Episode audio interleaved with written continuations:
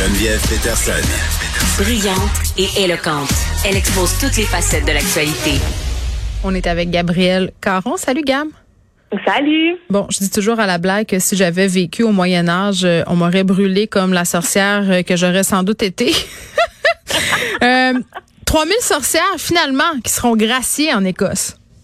Ben oui, en fait, euh, le Parlement écossais pourrait gracier cet été environ là, 2600 personnes, évidemment sans grande surprise, en grande majorité des femmes, qui ont été condamnées à la peine capitale pour sorcellerie entre le 16e et le 18e siècle. Ben, ça prenait pas grand-chose hein, pour se faire accuser de sorcellerie. Là. Tu regardais un peu trop le pasteur ou euh, euh, hein, tu euh, étais pas Oui, assez une bonne épouse. C'est ça, là. C'était euh. pas, euh, ça prenait pas grand-chose.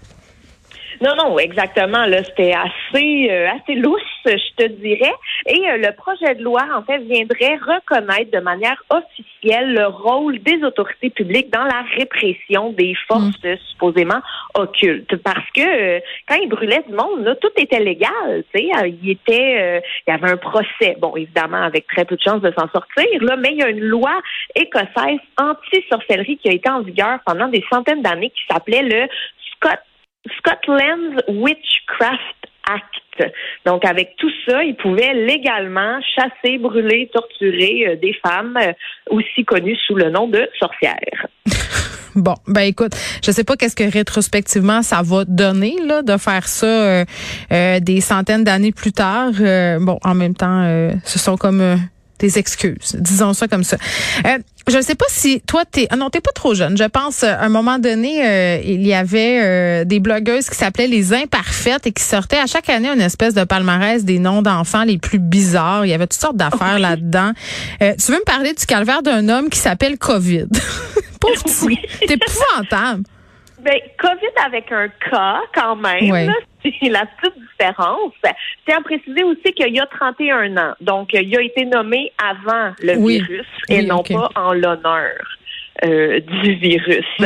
Et euh, COVID, en fait, ben, ce monsieur-là, c'est un Indien qui est patron euh, d'une start-up de voyage. Tu sais, on, ça s'invente pas. là. un monsieur COVID qui a une start-up de voyage, on dirait que ça va pas. On dirait la prémisse d'un mauvais film. oui, c'est ça, une comédie qui va sortir dans 10 ans. Mais euh, en fait, COVID, ce que ça veut dire en hindi et en sanskrit, euh, ça veut dire un lettré ou un individu éduqué. Un intellectuel. Oui, exact. Et c'est c'est pas un prénom répandu en Inde, mais semblerait que sa mère avait choisi euh, son prénom longtemps avant sa naissance. Et cette semaine, COVID a expliqué que euh, c'est la première fois qu'il voyageait à l'étranger depuis le début de la pandémie et que son prénom, évidemment, a fait rire beaucoup de monde, dont les douaniers qui ont dû euh, regarder son passeport. Mais en tout cas, on peut se dire quand même que c'était il y a 31 ans, donc ses parents étaient pas euh, pleins de mauvaises intentions, mais euh, tout est possible. Moi, j'ai vu le cas d'un Indien qui a poursuivi ses parents pour l'avoir mise en vie sans consentement. C'est une vraie affaire, donc. je te jure. Donc, Mais tout est possible. tout est possible. Moi, il n'y a plus rien qui me surprend. Merci, Gam. Salut!